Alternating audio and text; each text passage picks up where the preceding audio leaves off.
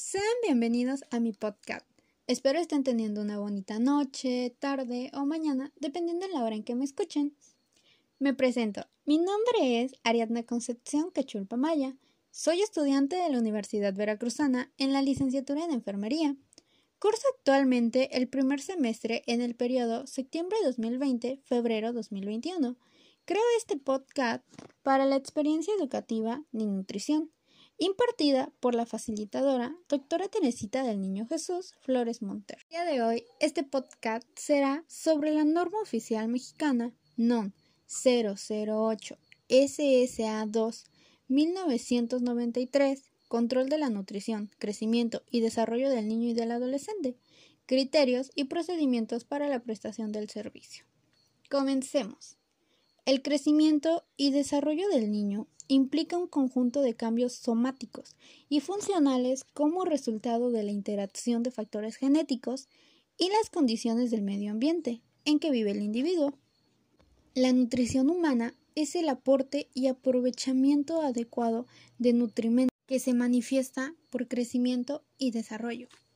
En esta norma encontraremos información muy importante, pero nos enfocaremos en los apéndices los cuales nos explican, por ejemplo, en el primero, la valoración de la nutrición y el crecimiento del menor de un año y de uno a cuatro años.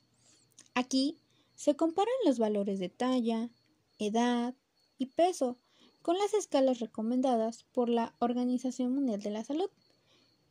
Estas se deben clasificar considerando los síntomas y los signos clínicos del niño.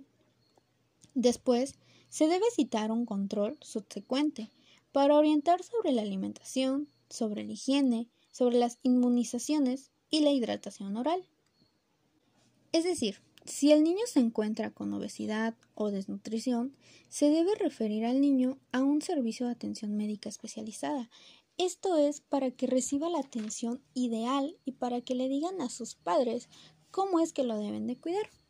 Ahora veremos el apéndice E, en este se verá la valoración del perímetro cefálico en el niño menor de 3 años, para así encontrar a tiempo si hay existencia de una malformación congénita.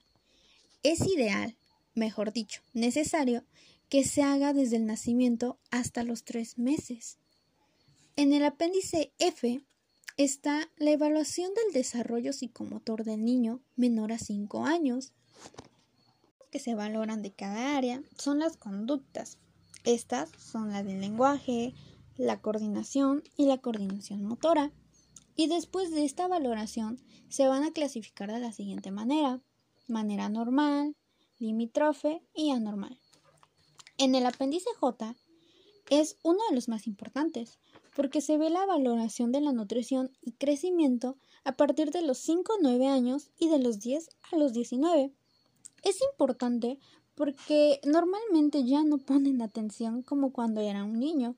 Sin embargo, todos deberíamos de tener un control. En el apéndice J, los indicadores del desarrollo son sexual y serán del varón.